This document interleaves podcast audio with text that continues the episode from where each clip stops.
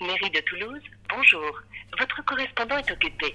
Alors, là, je suis en train de téléphoner à la mairie de Toulouse pour savoir si les sinistrés de la rue de Bayard ont été relogés.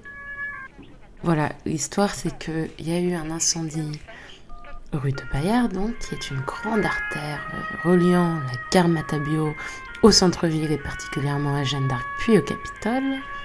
Il se trouve que je connais assez de quartier puisque moi j'y ai déménagé récemment, mais pas rue Bayard. Du côté de la gare où on dit, tu sais, j'habite à côté de la gare, mais pas rue Bayard. Ce côté-là qui est calme, familial, plutôt silencieux et plutôt de bon voisinage. Pas rue Bayard. Votre correspondant est occupé. On avait le cerveau retourné, on comprenait rien, on perdait la tête. On, on était un peu tous dans la même situation. On n'arrivait pas à dormir et pendant 3, trois jours, au moins 4 jours, on n'arrivait plus à dormir. On essaie de réaliser, mais en fait, on ne réalise même pas encore. Il y a un temps à réaliser. Et en fait, il y a même des moments, limite, où on a, les larmes, où on a eu la larme aux yeux, quoi, limite, parce qu'on était au bout, on n'a plus rien, on a perdu toute notre vie, on n'a plus rien. Plus d'affaires, plus de thunes, plus rien. Voilà. Bon, bah, pendant que la mairie me fait patienter, moi, je vais retrouver Jérémy. Du coup, je m'appelle euh, El Alouani Jérémy. Euh, je suis originaire de Savoie, d'Albertville très précisément. Je suis polyvalent à la base, je suis carrossier peintre en automobile. Mais euh, j'ai bifurqué après dans l'industrie. J'ai travaillé sur des tours, euh, des tours numériques, sur des robots. En fait, je fabriquais des, des chambres à combustion pour Citroën. Je travaillais sur des tours, tout ça, des robots. J'étais chaudronnier aussi pendant un an en Savoie dans une grosse usine. Euh, après, j'étais- plaquiste aussi parce que mon père, il avait une entreprise de plâtrier plaquiste. Du coup, j'ai travaillé aussi quelques années avec mon père aussi. Du coup, je suis, je suis qualifié là-dedans. Et en fait, bah, je suis, venu dans le sud euh, m'installer à Toulouse parce que déjà, j'ai toujours été attiré euh, de, par la région du sud en fait. Et j'ai toujours eu des bons échos sur Toulouse, comme quoi que c'était une des villes les plus agréables de France à vivre. Et du coup, je confirme. Et après, je suis venu aussi ici par rapport bah, à une fille en fait que j'ai rencontrée en Savoie en fait qui était originaire d'ici, de la campagne euh, vers Carbone là-bas. Et en fait, je suis venu m'installer à Toulouse avec elle et j'avais pris une chambre à louer en fait sur Airbnb. Mais j'habite à la Roseraie. Mais la chambre, j'ai eu une chambre à louer, je payais 800 euros par mois pour une chambre à louer. Du coup, c'était un peu cher, j'arrivais plus à m'en sortir. Plus l'intérim, euh, c'était une période où l'intérim me donnait pas beaucoup de travail. Du coup, j'ai pas eu d'autre alternative de repartir en Savoie euh, pendant deux mois, parce qu'en fait, en Savoie, chez nous, les salaires, les salaires sont beaucoup plus élevés. Du coup, je suis reparti travailler chez moi, faire des chantiers euh, deux mois en maçonnerie. J'ai envoyé l'argent à mon ex-conjointe. Je lui ai envoyé la somme de 1600 euros pour qu'elle prenne euh, un appartement décent. Du coup, elle m'a trouvé ce studio dans la rue Bayard que, euh, que j'avais pas vu en fait. Du coup, le bailli s'est fait sans moi. Et je suis arrivé début mai à Toulouse. J'ai visité l'appartement parce que je regarde le studio, je décale le, le frigo et je vois qu'il y avait déjà des, des excréments d'un espèce de rongeur dans le frigo. L'appartement n'avait pas été nettoyé. Du coup, voilà, il y a eu quelques querelles de parents envers ça. Je lui ai dit, moi, j'aurais jamais pris un appartement comme ça. Deux semaines après, euh, en gros, elle s'est fait la malle, elle est partie. Du coup, moi, je me suis retrouvé dans ce studio-là. Du coup, j'étais, euh, voilà, c'était, c'était un peu difficile, on va dire. J'ai eu une mauvaise, une mauvaise passe. Après, j'ai commencé à faire des petits travaux en intérim à gauche, à droite, dans le déménagement, euh, dans tout ce qu'il y avait en tant que soudeur, en métallier. Et bah, je suis resté sept mois, ça fait sept mois que je suis à Toulouse. Et en fait, je commençais vraiment à apprécier cette ville. J'avais le projet de déménager par contre, parce que quand je suis arrivé dans l'appartement, j'ai comm- l'été, j'ai commencé à voir euh, des, des, des, cafards qui passaient sous ma porte. Et en fait, c'est grâce à mon voisin Julien, d'ailleurs, que je crois que je suis encore en vie, parce qu'il m'a donné la, il m'avait donné la technique en fait de mettre du scotch sur ma porte pour bloquer les cafards de l'extérieur. Parce que moi, là-bas, j'avais pas de cafards chez moi, mais les cafards, ils venaient de l'extérieur. Et quand je marchais dans le couloir, on voyait les cafards qui, qui traversaient dans, mais dans tous les sens, quoi. C'était vraiment, vraiment impressionnant l'été. Du coup, j'ai mis du scotch euh, sous ma porte, justement. Et je pense que c'est par rapport à ça, aussi que je suis encore en vie, que j'ai pas été euh, intoxiqué par les fumées. Car aussi, ça a bloqué les cafards, mais ça a bloqué aussi, du coup, la fumée aussi qui est rentrée dans mon, dans mon studio. L'incendie, il a démarré à 3h du matin. D'accord. Et il a démarré à 3h du matin, j'ai été évacué à 7h du matin. On m'a dit comme quoi que tous les pompiers étaient passés chez tout le monde, ils avaient toqué chez tout le monde. Et bah non, c'était pas le cas. Parce qu'en plus, euh, ce soir-là, j'avais oublié de fermer ma porte à clé.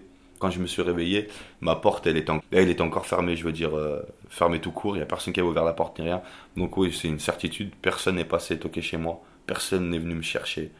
Il n'y a aucun pompier qui est venu, qui a ouvert ma porte, ni rien. Moi, le choc, c'est ça. C'est, je me suis réveillé, je me réveille à 7 heures du matin. J'entends bip, bip, bip, j'entends une sonnerie qui sonne. J'ouvre ma porte. Au début, je me suis dit, mais c'est un cauchemar. Au début, je croyais que c'était mon compteur. Vu que mon compteur, il me faisait peur depuis un petit moment, vissé sur sa planche en bois. Moi, je croyais que c'était mon, mon compteur qui avait pris feu. Je sentais une odeur de plastique brûlé. Et du coup, je me suis levé.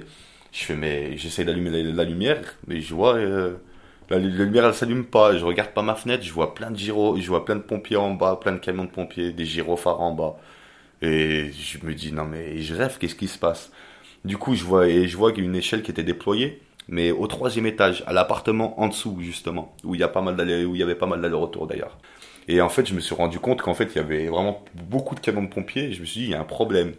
Du coup, j'ai pensé de suite à sortir mon téléphone, à filmer pour voir si si je pouvais m'en servir comme preuve, si, si je filmais quelque chose ou, ou voilà. Du coup, mon réflexe, oui, moi, ça, ça a été de suite de filmer.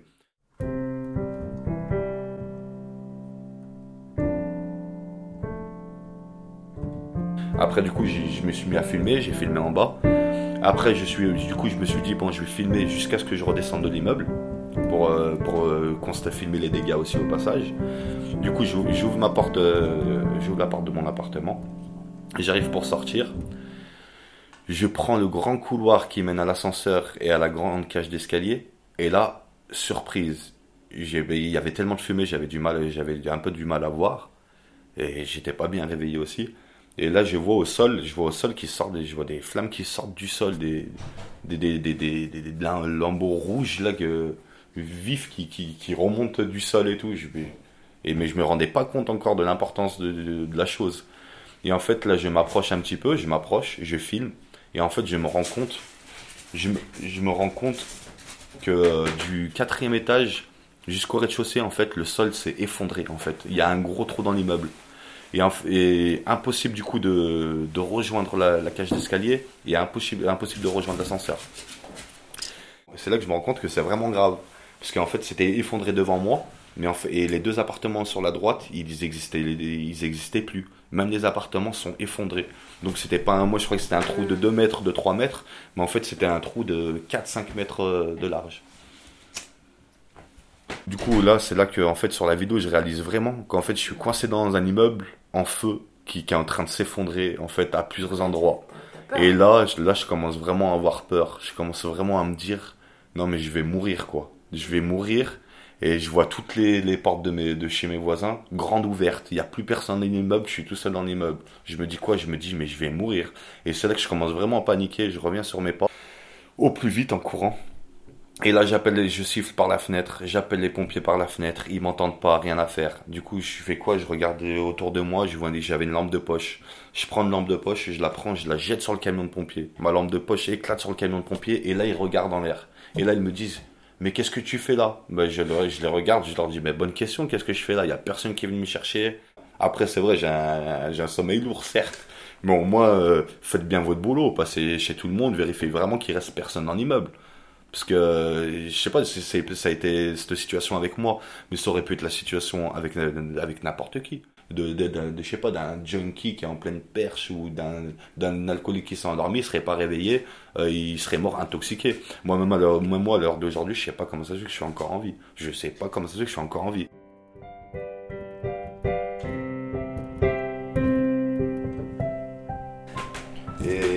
Et quand je suis sorti de l'immeuble, euh, il y a un gros problème sur les alarmes à incendie. Parce que euh, quand je suis parti dans le couloir, j'ai entendu aucune alarme incendie, juste l'alarme incendie du bâtiment qui sonnait, mais elle sonnait vraiment pas, ça sonnait pas fort quoi. C'était un petit son aigu, mais pas un son euh, vraiment qui réveille les gens. Et là-dessus, il y a un gros problème aussi, parce que quand je suis parti de l'immeuble, j'ai entendu dans aucun appartement, pas un seul appartement du quatrième étage, j'ai entendu une alarme à incendie sonner. Donc déjà là-dessus, il y a un gros problème. C'est la rue Bayard, c'est une rue qui est bruyante. Il y a les discothèques, il y a les cabarets. Du coup, ça attire pas mal de gens qui brassent, qui sont ivres la nuit. Et du coup, moi-même, la mère à mon collègue qui vient de Paris, euh, elle, s'est aperçue du, bruit. Elle s'est dit bon, même elle, elle était conditionnée. Elle connaissait à peine un peu la rue Bayard. Elle s'est dit c'est encore des gens qui sont ivres dans la rue en train de faire du bruit. Mais en fait, non, au bout d'un moment, on a commencé à distinguer des gens qui criaient dans la rue au feu, faut sortir, au feu. Et c'est comme ça que les gens sont sortis. Merde, il y a une grosse fiesta, j'ai oublié ça, qu'est-ce qui se passe? Déjà avant, il y avait déjà énormément de problèmes. Il y avait des problèmes de, déjà de trafic, parce qu'il y avait pas mal d'allers-retours dans la montée. Euh, même moi, j'avais des voisins, euh, j'entendais des gens qui venaient, qui faisaient des allers-retours jusqu'à 4h, 5h du matin, j'entendais ça toquer. J'ai déjà entendu plusieurs bagarres dans l'appartement. Les gars, ils étaient ivres, ils étaient, je pense qu'ils étaient, ils étaient même sous certaines substances. Et, euh, parce que c'était des bagarres, mais ça, cognait, ça cognait fort, quoi. Et euh, moi, d'ailleurs, dès que je suis arrivé dans cet appartement-là, déjà, au bout de deux jours, j'avais déjà appelé la police. J'avais déjà appelé la police pour. Euh, il y avait une femme, en fait, qui était en, train de crier en bas. On aurait dit qu'elle était en train de se faire tuer, la femme, quoi. Elle criait, mais à la mort. Elle était à l'aide, au secours, à l'aide. Je l'entendais crier. Mais limite, ça nous met, limite, ça nous met des frissons, quand on entend ça. je croyais vraiment qu'elle était en train de se faire tuer, la femme. Du coup, j'ai appelé la police. J'étais encore avec mon ex-conjointe encore euh, à cette époque-là. Et euh, d'ailleurs, je lui dit, bah, tu vois, qu'est-ce que je t'ai dit euh, Tu vois, l'appartement que, que, que tu as pris, ça se voyait que c'était.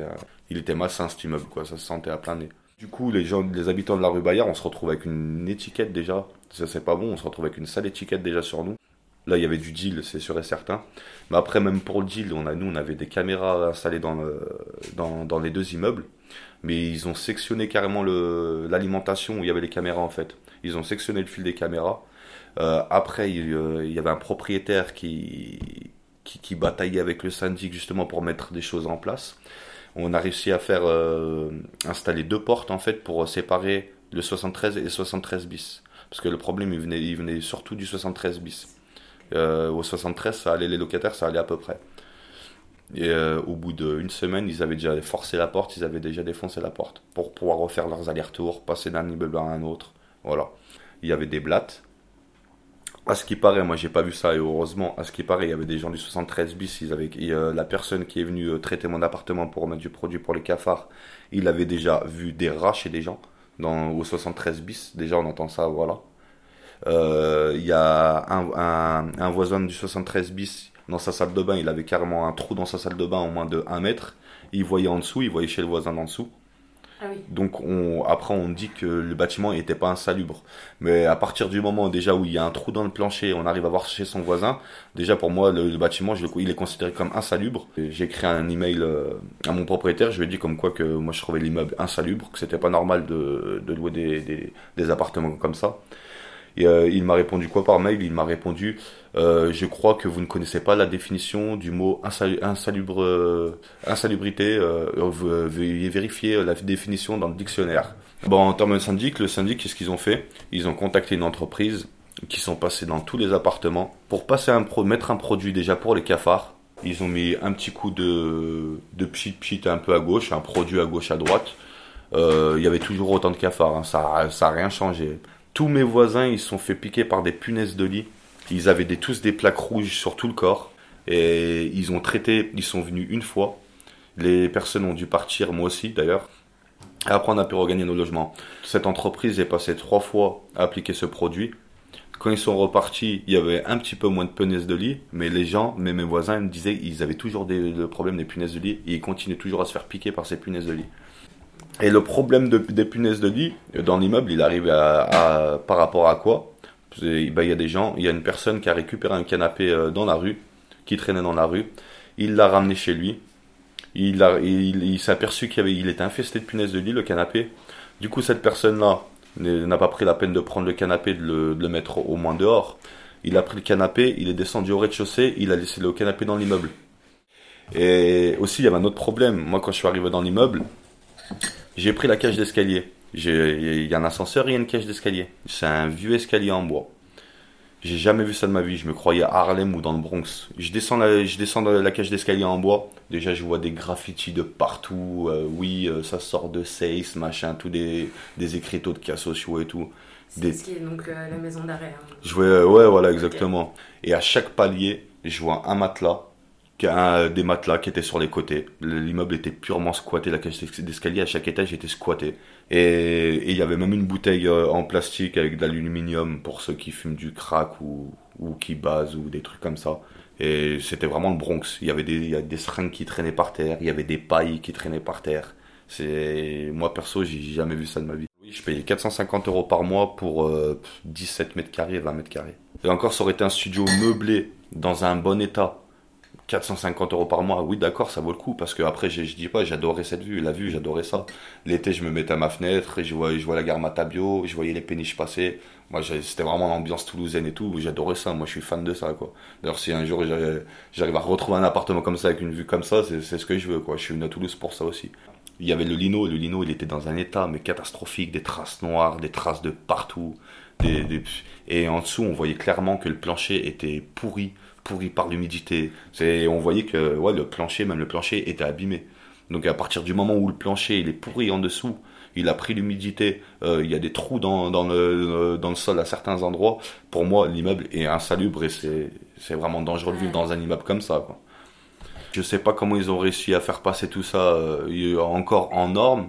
Ils ont réussi à faire passer tout ça, mais à mon avis, moi, ils ont laissé traîner de problèmes euh, parce qu'ils n'avaient pas le, le, financement ou ils n'avaient pas envie de, de, faire des dépenses pour refaire cet immeuble-là, car ils ont d'autres projets à côté. Euh, de, par contre, pour créer des belles résidences vers euh, la cartoucherie, vers à côté de Airbus, des résidences toutes neuves, là, il n'y a pas de souci. Mais tout ce qui est rue Bayard, par contre, là, on veut pas investir un euro pour... voilà. Peut-être, je sais pas, on sous-estime la population qui habitait dans cet immeuble-là. on dit que c'est un pays où il n'y a pas de discrimination. Et euh, bah, à la fin du compte, moi, ce que je me rends compte, je me rends compte que c'est un pays euh, hypocrite. Moi, j'ai failli mourir dans un incendie. Je me retrouve sans argent, sans rien. Les affaires que j'ai sur moi, c'est des amis aux voisins qui m'hébergent, qui m'ont acheté les vêtements que j'ai sur moi. Et mon propriétaire, mon propriétaire si, il m'a renvoyé un mail, il m'a répondu euh, comme quoi que pour le logement déjà, il fallait que je me je voyais avec la mairie, que je me débrouille avec la mairie.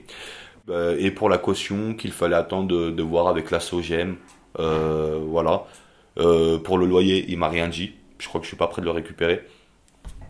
Et ici, il a dit qu'il pouvait m'aider. Il pouvait m'envoyer 100 euros pour m'aider. Mais avec 100 euros, je fais quoi? J'ai perdu toute ma vie. J'ai plus de, j'ai, j'ai pas, j'ai pas un euro pour aller manger quelque part faut que je me rachète des habits, faut que je me rachète euh, tout en fait. Donc moi je trouve pas ça normal que je, je, dois faire des courbettes, je dois pleurer auprès de mon propriétaire déjà pour récupérer ma, ma caution quoi. Parce que déjà euh, normalement on est un être humain, on a un cœur, on se dit euh, le gars il a failli mourir dans un incendie, je peux pas récupérer ma caution pour l'instant, pas de loyer, j'ai pas un euro.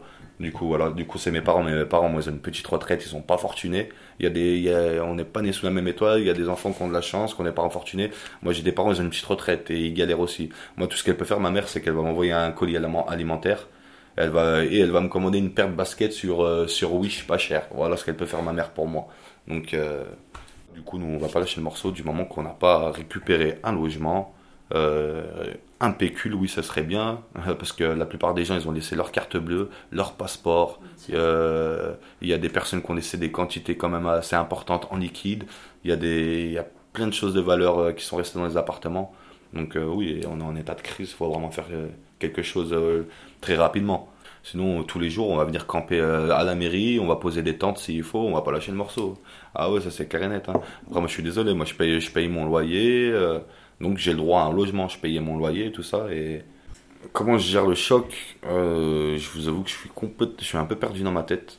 Je, je me maîtrise, franchement, mais j'ai les nerfs à vif. Euh, le soir, j'arrive plus à dormir. Depuis, j'ai vraiment des grosses difficultés à dormir. J'y ferme les yeux, bah, je repense à l'incendie. Je me redemande comment ça se fait que je suis encore en vie. Euh, j'ai un peu la haine aussi parce qu'il n'y a personne qui est venu me chercher dans mon appartement. Personne n'a toqué dans mon appartement. J'aurais pu mourir en fumée et tout. Euh. voilà, déjà j'ai la haine déjà là-dessus.